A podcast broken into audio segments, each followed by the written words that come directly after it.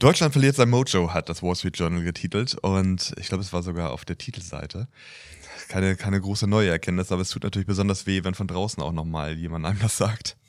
Genau, das Wall Street Journal hatte gestern, also zumindest gestern deutsche Zeit, ähm, sehr, sehr umfangreich, muss man sagen, ja, Beitrag veröffentlicht ja. ähm, mit dem Titel äh, Deutschland würde sein Mojo verlieren und es sei auch sehr schwer, dieses zurückzubekommen. Ich glaube, in der deutschen Presse ist es bisher noch nicht äh, groß aufgelaufen, das Thema. Nee, aufgefallen ist es mir im Nachgang nicht, obwohl, also wie ich einleitend noch meinte, also es ist keine große Neuigkeit. Also das, man weiß es natürlich selber schon seit einer geraumen Zeit. Ähm, es ist nur halt dann, wenn jemand dann von draußen auch mal den Finger in die Wunde legt und man auch feststellt, oh, ähm, man weiß nicht nur alleine um seine Fehler, sondern auch die Welt rundherum schaut auf uns und, und stellt das fest und legt den Finger dann in die Wunde, tut es natürlich besonders weh. Aber die Zahlen sind ja auch gar nicht mm, irgendwie schön zu reden. Also dem Internationalen Währungsfonds zufolge wird Deutschland im Jahr 2023 die einzig große Volkswirtschaft der Welt sein, die schrumpft, während selbst das sanktionierte Russland ein Wachstum verzeichnet. Mhm. Also das sind ja auch noch Zahlen, das kannst du dann irgendwann nicht mehr schönreden. Ja. Ich glaube, wir müssen vielleicht einmal kurz erläutern, worum es in dem Artikel grundsätzlich geht. Es geht ich glaube, sie, machen schon einen Rundumschlag. Es geht um die Wirtschaft, es geht um die Migrationspolitik, grundsätzlich um die politische Landschaft in Deutschland, um unsere Energiepolitik und so weiter und so fort. Also wirklich ein kompletter Rundumschlag. Wichtig auch die Parteidifferenzen. Also die, ich finde, da gehen sie auch nochmal sehr ja. stark drauf ein, weil das ist ja mit einer der größten Probleme überhaupt, dass selbst kleinste Änderung äh, große Schwierigkeiten einfach. Genau.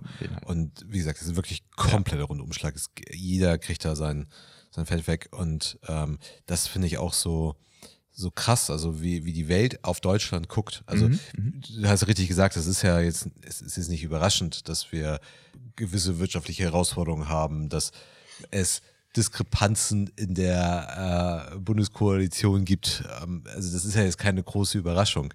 Nur, dass das halt im Ausland schon so Wellen schlägt. Mhm, ähm, letzte ja. Woche hatte sich auch Macron geäußert, dass halt die äh, Atom äh, Energiepolitik der Bundesregierung ein monumentaler Fehler wäre. Also wie die Welt grundsätzlich auf Deutschland momentan schaut und wie man sich schon teilweise ja lustig macht über, über Deutschland, über jetzt nicht unbedingt über unsere strauchende Wirtschaft, aber mal Minimum über unsere Politik, das ist schon, das ist schon hart. Also Dort wurde ja auch einer, ein deutscher Publizist, teilweise mal Mitherausgeber der Zeit, interviewt und der hat gesagt, dass ähm, die deutsche Politik und äh, so es wirklich gesagt, einem wie, wie Keystone Cops vorkommen. Mm, also ja. Keystone Cops sind aus so alten Slapstick-Komödien der 1920er Jahre, die verrückten Polizisten, die nicht wissen, was sie tun. Und klar, das ist eine deutsche Stimme, aber mit einem entsprechenden Lehrauftrag auch zum Beispiel an der, ähm, an der Stanford ähm, Universität. Das ist schon ich, ich finde es krass, also ja. wie, wie die Welt da drauf schaut und wie die Welt sich dann darüber lustig macht. Ja, definitiv. Und eben auch diese, die bekannten Herausforderungen auch nochmal so herausstellt, weil es, ich will das in diesem Zusammenhang nicht jetzt zum dritten Mal sagen, dass die Probleme nicht neu sind, sondern dass die Probleme bekannt sind. Also es ist ja so, dass das Land war einfach unglaublich es war viel besser darin, alte Industrien wie Autos, Maschinen und Chemikalien zu unterstützen, als neue Industrien wie die Digitalisierungstechnologie zu fördern. Also das einzig große deutsche Softwareunternehmen, SAP, wurde 1975 gegründet. Und man hat jetzt, wir, wir hatten, glaube ich, in der letzten oder vorletzten Folge hatten wir über VW gesprochen, wo Volkswagen selber sagt, the roof is on fire und ähm, auf die großen Herausforderungen gerade auch mit chinesischen Autobauern verwiesen hat. Und eine PwC-Studie vor kurzem erst festgestellt hat, dass die deutsche Automobilzulieferer seit 2019 weltweit genauso viel Marktanteile verloren haben, wie sie in den beiden Jahrzehnten zuvor gewonnen haben. Und genau diese Industrien wurden halt in der Vergangenheit einfach von Deutschland so stark unterstützt und diese Lobby war halt sehr stark. Das ist ganz klar, das sind Unternehmen, die haben ihre Lobby verwendet, um entsprechenden Einfluss zu haben und ihr Unternehmen zu stärken. Mhm. Also soweit nachvollziehbar. Aber äh, dass sich Deutschland darauf eben eingelassen hat und dann blind genau in diese Industrien halt so viel investiert hat und, und diese Industrien unterstützt hat, während man halt andere große Teile wie die Digitalisierung einfach so dermaßen vernachlässigt hat. Genau, da können wir gleich mal zu kommen, ja, zu, den, zu, den, digitalen Themen und digitale Geschäftsmodelle, alles was damit äh, zusammenhängt. Aber selbst bei der Industrie, die ja vermeintlich in den letzten kann ja fast sagen, 100 Jahren irgendwie gut funktioniert hatte und der, der wirtschaftliche Motor für Deutschland war, selbst da macht man sich ja drüber lustig. Wenn man jetzt halt mal auf, den, auf, auf, die Deutsche Bahn schaut, selbst das wird ja in einem Artikel als Synonym für Verspätungen genannt. Mhm, ja. Klar ist es das eine halt Operation zu machen, das andere ist halt eben die Produkte dahinter zu entwickeln und die Technologie dazu bereitzustellen. Und da sind wir mit Sicherheit noch, ich weiß nicht, ob wir da führend sind, aber ich glaube, da liefern wir noch solide Technik halt ab, aber sind nicht in der Lage, diese zu betreiben. Also selbst bei diesen ich sage es mal in Anführungszeichen, älteren Themen. Wir müssen jetzt gar nicht in Richtung digitale, das ist nicht neu, ne? das ist schon klar, aber müssen jetzt gar nicht an neue digitale Geschäftsmodelle denken oder an, an Technologieunternehmen. Aber selbst bei diesen Sachen schaffen wir es halt nicht mehr, und wenn ich sage Anschluss halten, ist es noch gar nicht mehr das, was es richtig umschreibt. Ne? Also auf der einen Seite den Anschluss zu halten, aber auch neue Technologie wieder zu definieren und diese auch zu betreiben. Es scheint ja irgendwie nichts mehr zu funktionieren. Also wir kriegen es halt noch nicht mehr hin, dass ein Zug auch nur ansatzweise pünktlich fährt. Stattdessen verändern wir lieber die Metriken, sodass sie pünktlicher auf dem Papier sind. Ja. So, und da, selbst darüber macht man sich lustig. Oder schauen wir auf Unternehmen wie BioNTech, auch die werden im Artikel erwähnt. Wir werden den Artikel übrigens gerne in die Shownotes packen. BioNTech sagt halt, sie müssen außerhalb von Deutschland ähm, einen Standort eröffnen, das haben sie mit Pfizer ja sowieso schon so indirekt, aber ähm, Standort eröffnen, weil sie halt eben in der, in der Krebsforschung auf deutschem Grund und Boden nicht mehr so vorankommen, wie sie vorankommen müssten. Und also primär ist da halt einfach Bürokratie, Regulatorik und so weiter, die auch in Ansätzen irgendwie sinnvoll ist, aber da, wir verlieren deutsches Unternehmen gerade ins Ausland, mhm. das verlagert es eben nicht ja, ähm, seinen Sitz ins Ausland, das bleibt lieber an der Goldgrube sitzen. ähm, so heißt die Straße echt. Also genau so heißt die Straße. ähm, aber äh, selbst die sagen, wir, wir, wir kommen hier nicht weiter. Gut, es ist das Unternehmen vielleicht einfach aufgrund ähm, der äh, Verbindung zu Pfizer vielleicht auch ein bisschen stärker im amerikanischen Spotlight. Ähm, aber auch das ist halt eben ein schönes Beispiel dafür. Und klar, wenn wir dann halt eben über neue Technologie, über, über digitale Geschäftsmodelle, über Big Tech reden, dann das ist ein Thema, worüber wir schon lange sprechen, dass wir da längst einen Anschluss verloren haben dann wird es halt richtig dünn. Ja, und richtig. das kommt in dem Artikel noch nicht mal wirklich zum Tragen. Ja, und dann finde ich halt auch, dass man dann irgendwie versucht, so welchen Sachen wie mit dieser Chipfabrik, die man halt sehr, sehr, sehr, sehr stark subventioniert, irgendwie so den Anschein zu schaffen, okay, ja, wir, wir tun jetzt ganz, ganz viel. Also ob wir es jetzt irgendwie hinbekommen, im, in dem Chipsektor so dermaßen aufzuholen und jemals irgendwie die Power auf die Straße zu bringen, wie es in Taiwan geschafft. Ja. Also das ist schon, ja, das ist so ein bisschen, ja, wir bauen hier eine große Chipfabrik, die ist ganz schick und wir geben da ganz viel Geld rein mhm. und aber machen wir es mal nicht vor. Milliarden sind es, ne? Die dort ja. halt investiert werden so plus das Geld, was ja so vorher auch schon, also die fünf Milliarden waren bei äh, TSMC und mhm. vorher waren es ja schon, ich weiß nicht, wie viel das waren, aber das, Intel wurde ja auch schon ähm, subventioniert. Ja, genau.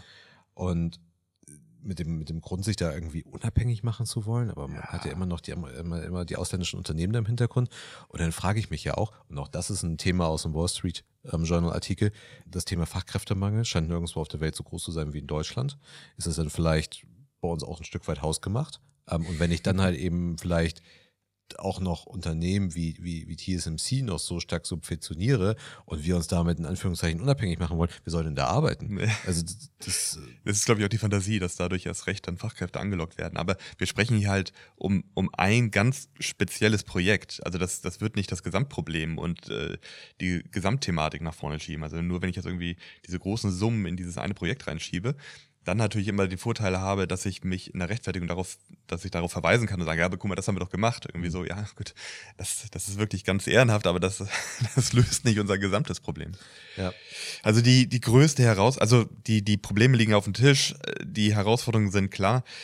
Nur die große Herausforderung wird halt wirklich diesen Kahn aus dem Dreck zu bekommen, weil diese Parteidifferenzen einfach alles verhindern. Diese Parteidifferenzen verhindern wirklich selbst bescheidene Änderungen. Hm. Und nun hat man ja das Gefühl, dass gerade mit der Regierungsklausur in Meseberg, dass man das schon verstanden hat. Man hat es wahrscheinlich schon ein bisschen im Voraus geplant, dass, wir, dass man sich dort mal trifft irgendwie und dass man jetzt diese Themen angehen möchte. Aber es wirkte für mich halt eher, also jetzt die Bilder, die ich dann auch gestern gesehen habe, wirkte halt eher mehr so wie so ein Teambuilding auf dem Schloss. Also, wo man sich versucht, irgendwie so ein bisschen menschlich anzunähern bei diesen doch sehr ungleichen Partnern. Und man denkt so an so, so Vertrauensspielchen, komm, wir bauen jetzt alle gemeinsam irgendwie so eine Pyramide oder lass dich mal in meinen Arm fallen. Ich weiß, es gibt von mir ein paar Fotos, wie ich aus welchen Teambuilding-Maßnahmen von, von Projekt-Kickoffs mit irgendwelchen CEOs in den Armen liege, weil dann irgendwie man, man musste dann durch den Raum gehen, irgendwie jeder musste lachen, da musste jeder mal weinen und so weiter. Und so stelle ich mir das vor da auf dem Schloss, dass die Leute jetzt versuchen, erstmal wieder so ein Team zu werden, um dann gemeinsam zu sagen, okay, jetzt machen wir es, bis wir nachher alle wieder in Berlin sind und dann versuchen wieder unseren eigenen Schuh durchzubekommen. Aber man hat ja dann gestern Abend den 10-Punkte-Plan zur Stärkung der Wirtschaft dann schon mal vorgestellt und heute sollen nochmal 28 Maßnahmen zum Bürokratieabbau ähm, beschlossen werden. Das, da sind natürlich dann auch wieder die, die klassischen Worte mit dabei, ähm, auch, auch Digitalisierung steht da mit drauf. Das mhm. ist alles nett gedacht und so. Breitbandausbau? das weiß ich nicht, aber es, es ja, würde dazugehören. Es, es würde, würde dazugehören.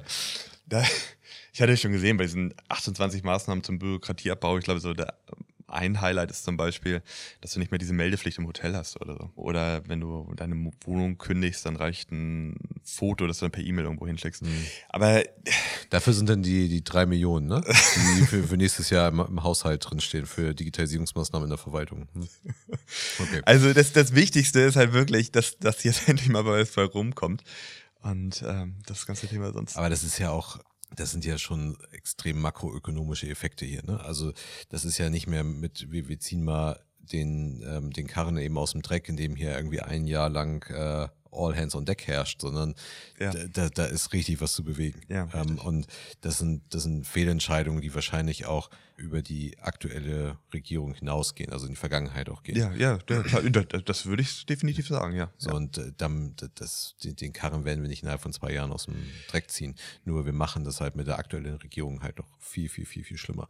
Und diese Auswirkungen, das, diese Auswirkungen, die wir jetzt gerade erleben, die in einer schönen Zusammenfassung im Wall Street Journal stehen. Das ist ja nicht das Ergebnis aktueller Politik. Nee, die, die, findet dort zwar auch Gehör, beziehungsweise wird dort erwähnt, ähm, aber eher, eher weil diese die Regierungsarbeit halt wie Slapstick wirkt, ähm, aber die tatsächlich wirtschaftlichen Probleme mit Richtig. Deutschland verliert sein Mojo, das ist, ähm, die, genau. die, Gründe dafür sind schon viel, viel älter. Ganz genau, das ist ja nur nicht jetzt in den letzten ein, zwei Jahren passiert. Das ist ja, das ist ja wirklich ein, ein, Prozess, der einfach verpennt wurde. Man hat halt unbequeme Änderungen nicht durchgeführt in der Vergangenheit. Und jetzt hat man eine Regierung, die sich sehr schwer tut, damit Änderungen durchzuführen. Also das genau. Unbequeme Änderungen, die nicht getan wurden, unbequeme Entscheidungen, die nicht getroffen wurden. Stattdessen war man halt sehr satt. Und, ja, ja. Ähm, halt keine Notwendigkeit gesehen. Wo wir gerade schön dabei sind, verpennte Themen, deutsche Autoindustrie. Gestern, pass auch, pass auch zum Schloss. Gestern vor zehn Jahren wurde der erste Supercharger in Norwegen in Betrieb genommen. Und passend dazu hat dann gestern Mercedes bekannt gegeben, dass sie ein eigenes Supercharger-Netz aufbauen. Also zehn Jahre später kommen sie dann auch auf die Idee. Bis Ende 2024 weltweit wollen sie 2000 Ladestationen aufstellen. Bis 2030, also das ist dann so sechseinhalb Jahren, wollen sie 10.000 Ladestationen in Nordamerika, Europa, China und anderen Kernmärkten äh, bereitstellen. Nur mal ganz kurz zum Vergleich. Also 10.000 bis 2030.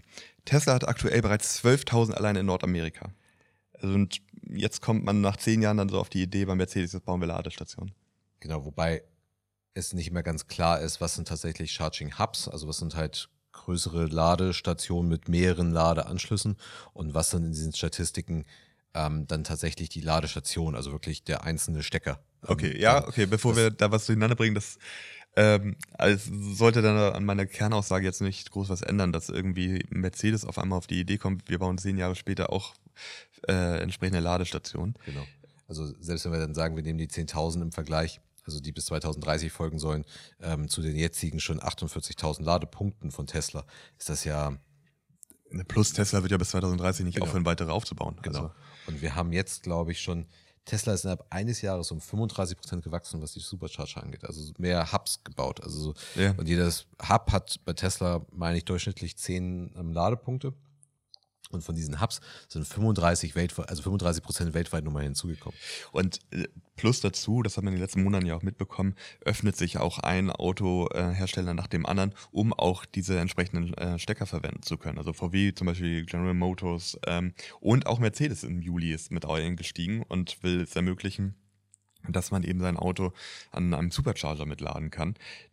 Sobald ich es in den Newsmeldungen gelesen habe, hat eben auch Mercedes vor, dass man auch an seiner Ladesäule mit jedem Auto laden kann. Man hätte gewisse Vorteile, wenn ich mit einem Mercedes ranfahre, die gleichen Spielchen wie beim Tesla. Ich kann das Ding vorreservieren, anderen Preis. Es ist also in meinen Augen, ja, es ist, bauen sie halt jetzt Ladestationen. Ich, ich, ich muss sagen, ich bin ziemlich unbeeindruckt eigentlich von, von, von dieser Newsmeldung. Also ich ja, Wahnsinn. Ja. Also der, der Move von Tesla vor, weiß nicht, zehn Jahren, der war ja schon Großer Respekt. Also Großer du musst mal auf Respekt, die Idee einfach. kommen. Also du sagst, ich baue ein Elektroauto, stell fest, okay, das Ding muss irgendwo geladen werden und mach mir dann die Mühe und baue so ein riesiges Netzwerk auf. Also ich bin ja, das ist ja wirklich Pionierarbeit. Es gibt ganze Unternehmen, die sonst normalerweise nur sowas machen würden. Und die haben als Kernaufgabe, bauen sie Autos und bauen halt noch Ladesäulen. Sie waren halt darauf angewiesen, ne? Also Ja, man hätte das ja, Auto halt klar, nicht laden natürlich. können. Als der, als der Benzinmotor erfunden wurde, konnte ich in die Apotheke gehen und mir Benzin kaufen. Dann hatte ich zumindest halt eine Bezugsquelle. Jetzt hätte ich das Elektroauto, hätte ich halt, den Tesla hätte ich halt zu Hause laden können an meiner Haussteckdose oder hätte mir damals vielleicht schon eine Tesla Wallbox dahin gebaut. Aber sie waren ja darauf angewiesen, dieses Netzwerk auch zu bauen. Ja, aber andere hätten gesagt, okay, wir bauen keine Elektroautos, weil es kein Ladenetzwerk gibt. Und die bauen halt Ja. einmal kurz ein Ladenetzwerk. Ich meine, was, was, gehört- was da alles zugehört? Du musst halt, du musst erstmal die Flächen haben, du musst die Kabel legen. Ich weiß, ein Kunde von uns, der erzählt hatte, sie wollten, ähm, die Firmenflotte wollten sie halt dann mit Elektrofahrzeugen ausbauen. Und ähm, haben nachher von der Stadt die Meldung bekommen, ja, tut mir leid, wir, wir können euch da nicht so viel Strom bereitstellen. Und die hatten nachher irgendwie zwei Ladesäulen oder so. Hm. Weil da war es noch nicht mal möglich, dass halt eine Firma selber entsprechende Ladestationen bereitstellt. Und Wobei ich mich das sowieso frage, wo der Strom herkommt an den Autobahnen. Also da sind die Tesla Charger, wobei die meistens nicht direkt an der Autobahn sind. Da hat man noch die Ionity Charger. Wo, wo, wo kommt das her? Das, ist, das muss ja glühen unter der Straße. ich bin da noch so hin und her gerissen, was da eigentlich so der richtige Weg ist. Es kam ja auch keiner auf die Idee, also keiner der Hersteller kam auf die Idee, eine eigene Tankstelle zu bauen.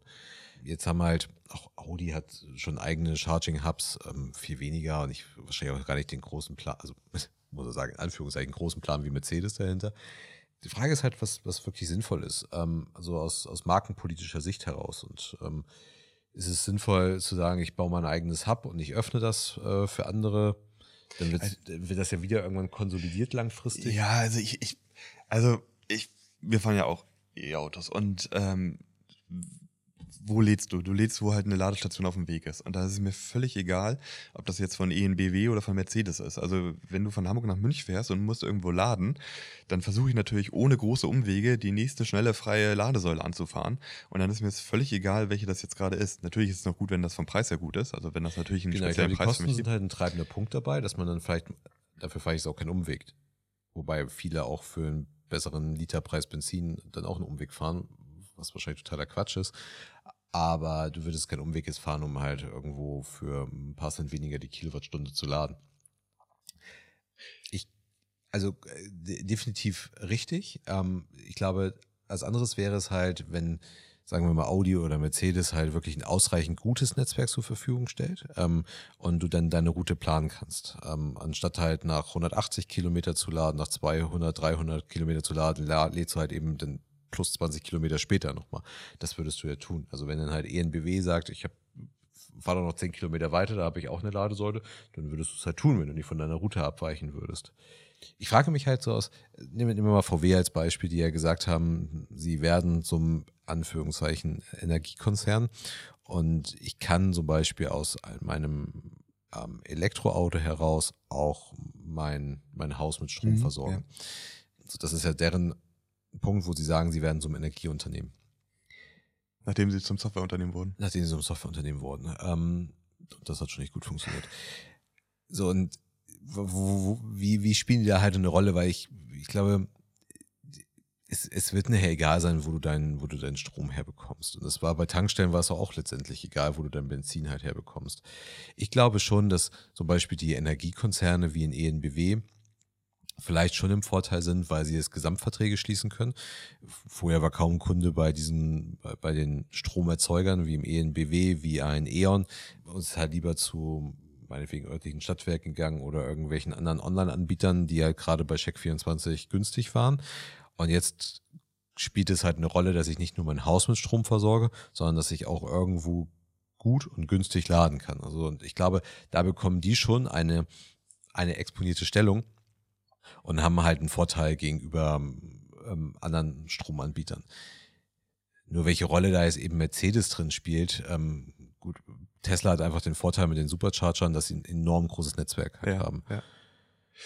Äh, dazu eben auch äh, zusätzliche Einnahmequellen. Das ist für Tesla natürlich jetzt super, dass ähm, die ganzen Autohersteller sich jetzt eher im Netz mit anschließen. Ja. Äh, für, für Tesla ist es ja ein super Nebengeschäft. Es ist einfach, neben den Autos verdienen sie jetzt über die Bereitstellung der, der Ladepunkte noch Geld. Ja. Und was du vorhin angesprochen hast mit, mit dem Markenbild, das finde ich durchaus einen interessanten Gedanken. Du hattest Audi kurz angesprochen, ähm, die haben das ja 2021 ähm, versucht mit eigenen Ladehubs. Und ähm, die haben sie richtig sexy gebaut. Also du hast einen richtigen Launch-Bereich und du hattest da auch einen Mitarbeiter von 10 bis 19 Uhr, der es gab, du konntest sogar Just-in-Time äh, Lieferservice für Lebensmittel dort haben, dass dann halt dir die Lebensmittel direkt zum Auto gebracht wurden. Mhm. Du konntest dort auf großen Screens deinen nächsten Audi konfigurieren oder eine Probefahrt planen. Das ist natürlich ein ganz guter Gedanke, aber aus einem anderen Gesichtspunkt heraus. Da geht es nicht halt darum, dass ich mein Auto jetzt lade, sondern, und das kannst du halt nicht überall aufbauen, sowas. Du hast ja gar nicht die entsprechenden Flächen und Möglichkeiten. Aber wenn du natürlich an, an schönen Stellen sowas machst, äh, dann kannst du natürlich das noch mitnehmen, weil man sieht das ja, wenn du das Auto lädst, dann ähm, lungern die, die Autobesitzer halt da 20 Minuten um ihr Auto rum, essen irgendwie ihre Brotstulle oder gehen zu McDonalds rein oder so. Du hast ja Zeit, ne? Und wenn du dann die Möglichkeit hast, da ein bisschen die Marke kennenzulernen, ist natürlich Genau, ich habe ja gezwungen Zeit. Richtig, genau. So, also anstatt halt so viel Energie halt in dieses, in dieses Hub zu investieren, können sie auch einfach sagen, wir, wir stecken die Energie in die Erhöhung der Reichweite oder in die Reduzierung der Ladezeit. ähm, sehr das gut. ist ja schön, dass sie mich da an diesem Hub haben wollen ja. und mir das nächste Auto verkaufen wollen, aber ich will eigentlich ganz gerne an mein Ziel kommen. Das ist wie ähm, bei den ähm, Lebensmittel online bestellen, die du dann halt abholen musst, aber im Markt drin, ähm, damit du auf jeden Fall nochmal in den Markt reingehst. Genau, also sie haben ja schon beim Verkauf des Autos mir ein Mobilitätsversprechen gegeben und ähm, wollen mir denn aber, während sie das Versprechen eigentlich gerade noch erbringen, wollen sie mir schon das nächste Auto wieder verkaufen. Ich verstehe das natürlich. Das eine größere Reichweite hat. Ich sitze natürlich auch lieber in einer Flughafenlounge als irgendwo am Gate und warte. Also es, ich sitze auch dann lieber in einem Audi-Hub und trinke dort einen frischen Kaffee, anstatt ich im Auto sitze und aus meiner Thermosflasche den, den drei Stunden alten Kaffee trinke. Natürlich kann, kann ich dann aber auch sagen, ich, ich mache dort elegante Kooperationen, dass ich Sachen, die ich sowieso machen müsste, dann halt eben derzeit machen kann. Also entweder ich stelle dort ein vernünftiges Café oder Restaurant halt hin, weil ich sowieso essen müsste vielleicht oder ich kann etwas einkaufen. Gut, ich kann vielleicht meine Lebensmittel dahin liefern lassen. Gut, die können sie mir auch direkt in den Kofferraum stellen. Ähm, und ich weiß auch ehrlich gesagt nicht, was, wenn ich, wenn ich aus Hamburg komme, mich gerade in München in meinem Audi-Hub befinde, was ich dann mit meinen Lebensmitteln dort soll. Deswegen, ich, Wahrscheinlich reden wir in zehn Jahren oder hoffentlich reden wir in zehn Jahren nicht mehr darüber, wie, wie sexy ein, ein Charging Hub ist, ja. weil ich mich da gar nicht mehr lange aufhalte. Ja, das ist ein guter Punkt, ne? Dass ähm, die Überlegung jetzt ist, jetzt hat man eine große Vision, wir bauen jetzt bis 2030, bauen wir halt diese ganzen Ladestationen auf und müssen natürlich entsprechende Verträge eingehen, müssen entsprechende Planung machen. Das, das, das ist ja auch nicht billig, was dort gemacht ist. Und parallel gehst du jetzt schon davon aus, dass wir hoffentlich 2030 über sowas überhaupt gar nicht mehr reden müssen. Ne? Und äh, wahrscheinlich ist das ja auch der Fall. Also die Batterien werden besser und wahrscheinlich gibt es auch neue Ladetechnik und so. Wahrscheinlich ist dieser Plan jetzt schon veraltet, weil, weil es dann halt für 2030 einfach gar keinen, keinen Sinn mehr macht. Charmant oder interessant fand ich noch diesen Punkt, dass ähm, als Mercedes hat dann darüber gesprochen, wo sie diese Sachen aufbauen wollen. Die sollen dann an einer exponentierten Stellen sollen die sein und an ausgewählten Autohäusern. Und dann, wir haben ja in der Vergangenheit schon häufiger über Autohäuser gesprochen und deren Zukunft.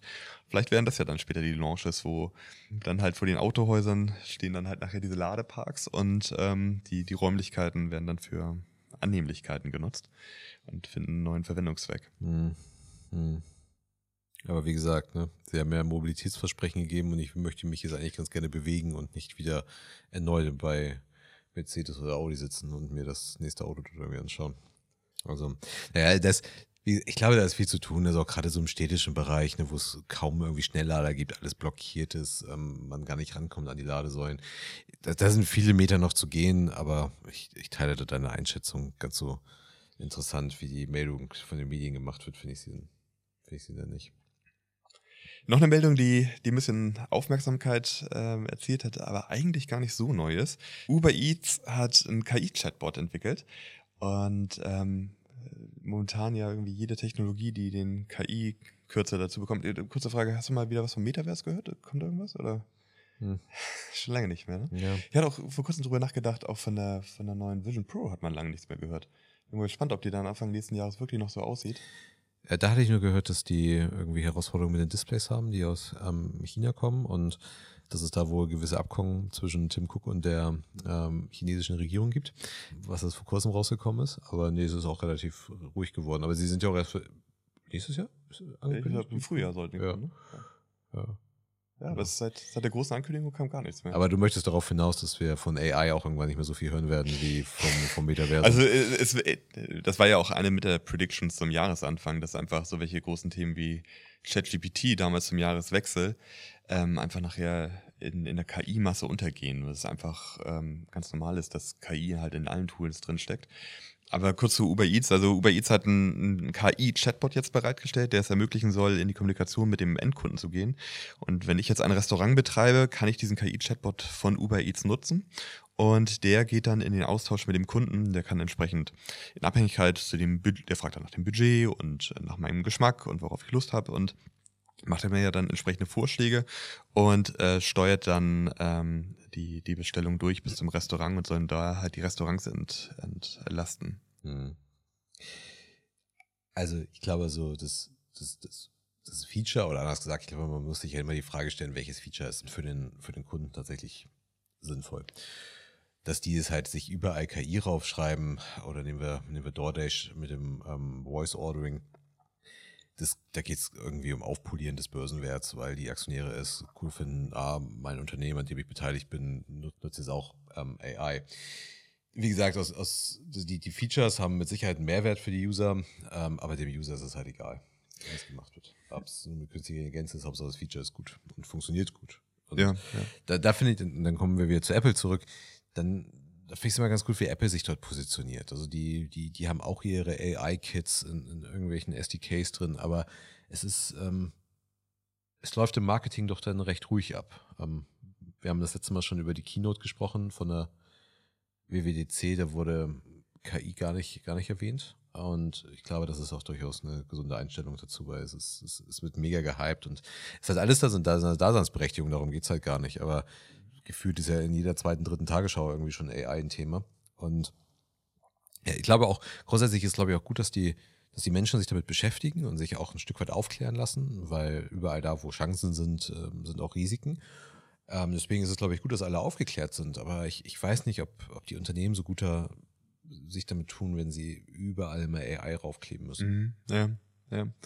Ich glaube auch, also für den, für den Endkunden ist am Ende eigentlich völlig egal. Es geht vom wieder um Convenience einfach für, für den Kunden. Einfach den Kunden ist da einfach wie möglich zu machen. Ja, aber dem ist es egal, ne? Ja, also, richtig, genau. Es ist egal, wie, wie es hintenrum passiert. Und wenn da am, wenn auf der anderen Seite ein Live-Agent ist, der einfach das Gespräch dann entgegennimmt, also bei, bei DoorDash, du hattest DoorDash gerade kurz angesprochen, da ist es eben so, dass eben auch ein, die KI eingesetzt werden soll für eine Sprachbestellungs Technologie.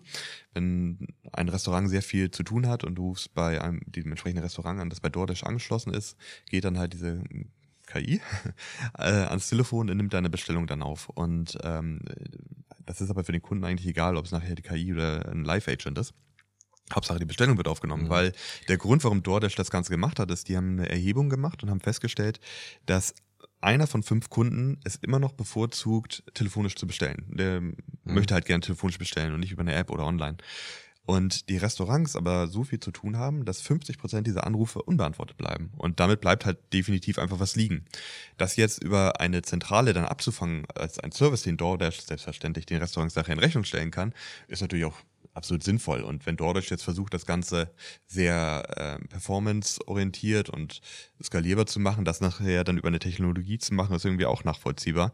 Äh, plus, es ist doch für DoorDash auch super, wenn ich den Kunden am Telefon habe und diese gesamten Daten erheben kann. Es geht ja an mir eine große äh, Kommunikation vorbei. Also wenn der Kunde direkt mit dem Restaurant telefoniert, würden mir ja viele Informationen fehlen. Ich könnte als Plattform entsprechende Informationen erheben, wofür interessieren sie sich, wie viel Budget sind sie bereit auszugeben. Gut, das kriege ich nachher auch über die Rechnung, aber ich kann natürlich schon in der Konversation mehr Daten erheben, als nur allein nachher den Bestellbau. Na, ich kann die Daten überhaupt erheben. Ne? Ja. Also ich kann ja aus dem Telefonat heraus nur sehr umständlich Daten erheben und ähm, in dem Moment, wo da halt entweder mitgehört wird oder halt auch eine KI tatsächlich die Gesprächsführung übernimmt, kann ich die Daten ja gleich strukturiert ablegen. Also wie findet die Gesprächsführung überhaupt statt? Was sind seine Fragen vielleicht noch, die kommen, wo was dann wiederum wenn es richtig genutzt wird, auch dazu hatten wir ja schon mal eine Folge, wo es um Datennutzung geht, wird dann auch tatsächlich einen wieder einen Mehrwert schaffen können, um irgendwo einen Service vielleicht zu optimieren, weil der Kunde erkundigt sich halt zum Beispiel immer ähm, eher, wie lange dauert es, ähm, bis das Essen da ist. Mhm. So, und äh, das kann ich halt eben verarbeiten und sehe halt, das ist die häufigst gestellte Frage. da drin. Richtig. Was ich allerdings bezweifle, ich meine, die wissen schon, die werden schon wissen, was sie da tun, aber was ich bezweifle ist, wenn es halt einen von fünf Kunden gibt, der lieber telefonieren möchte, weiß ich nicht, ob dieser Kunde auch genau mit einer KI telefonieren möchte. Oder ob er nicht mit jemandem telefonieren möchte, um Menschen dran zu haben. Ja. Jetzt könnte man natürlich sagen, der merkt es gar nicht. Mhm. Aber ich glaube, in dem Moment, wo, wo, wo er in Anführungszeichen getäuscht wird, wird es, glaube ich, negativ. Ja, da- da- das stimmt. Du, man kennt ja dieses Verhalten auch bei Chatbots. Ich glaube, da ist die Lösung, dass du frühzeitig halt direkt darauf hinweist, Sie sprechen jetzt gerade mit dem Chatbot. Wenn Ihnen das nicht gefällt, können Sie auf einen Live-Agent umschalten. Also ich glaube, das ist auch schon eine Empfehlung, die man vorher bei rein Chatbots schon gemacht hat. Äh, Ich, wo du es gerade sagst, mit dem, in, in wie echt das Ganze klingt, man kennt ja äh, Google Duplex, das wurde 2018 von Google vorgestellt. Das war ja schon damals ein KI-gestützter Sprachcomputer, eine Sprachverarbeitung, Spracherkennung, die Telefonate durchgeführt hat. Und die haben dann für dich, also wenn du Google Duplex als Privatkunde verwendet hast, haben die für dich in einem Restaurant angerufen, haben einen Tisch reserviert oder haben eine Bestellung aufgegeben oder haben einen Friseurtermin gemacht. Und die sind wirklich schon so weit gewesen, dass eigentlich die Gegenseite das gar nicht gemerkt hat, dass, dass das in dem Moment ein Computer ist. Und Google Duplex. ich, aber, ja? Entschuldigung, aber was ich, was, ich, was ich nicht verstehe. Ja. Also wa warum die Gegenseite das nicht versteht, dass die Stimme authentisch wirkt. Mhm. Das kriegen sie, glaube ich, alle hin. Selbst ähm, Siri wirkt ja recht authentisch. Man erkennt natürlich, dass es Siri ist, aber wenn ich da eine andere Stimme nehmen würde, würde ich das als authentisch halt einstufen. Aber die die, diese ganzen Bots, die sind ja auch alle so dämlich. ähm, also ist Siri, das Paradebeispiel dafür. Aber ich weiß nicht, ob, ob Google das so viel besser ist. Ähm, und Ich- auch Alexa wird gefühlt immer dümmer. Wo, ist- wo du es gerade sagst, ich, ich erinnere eine, eine Podcast-Folge von einem, von einem anderen Podcast-Duo und da ging es darum, irgendwie, sollte die KI irgendwann mal intelligent werden, dann könnte es halt sein, dass sie gemerkt hat, dass du in der Vergangenheit schlecht über sie gesprochen hast. Und dann könnte sie irgendwie, wenn sie überlegt, sie übernimmt irgendwann die Weltherrschaft, Ja. dann sollte Ja. es sich nicht mit denen verderben. Ja, aber noch sind sie nicht so intelligent, dass sie das irgendwie feststellen. Also, aber jetzt, also ist mir ehrlich, also ich, Ja. ich, ich merke ja bei, bei, bei Siri schon, dass sie einfach an ihre Grenzen stößt. Ne? Ja, definitiv. Aber also, äh, klar, ich würde auch sagen, Siri und Alexa sind, sind meilenweit zurück. Also gerade auch, also das, das ist schon wirklich peinlich für, für ähm, Apple und auch für Amazon, also wie, wie schlecht die beiden sind. Aber zu dieser Frage, also zwei Punkte. Also zum einen sind ja die LLMs erheblich besser geworden, hat, sieht man ja auch im Rahmen von ChatGPT, wie gut halt ähm, Mhm. die, die Satzbildung und so weiter ist. Und ähm, ich erinnere an ein Interview mit dem, ähm, ich glaube, es war Geschäftsführer von Five Guys. Die haben nämlich 2020 haben sie nämlich auch schon so ein mm, Tool entwickelt, womit halt Restaurants Bestellungen annehmen können. Und der hatte in diesem Interview erzählt, dass dieses Restaurant Reservierung und Bestellung, das ist ein sehr geschlossener Bereich.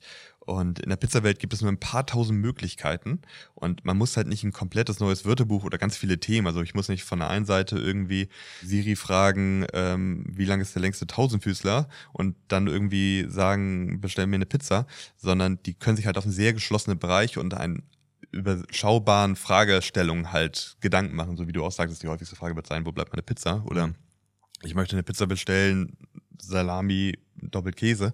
Das ist halt überschaubar und das kannst du halt leichter trainieren. Deswegen ist halt der Rahmen etwas besser.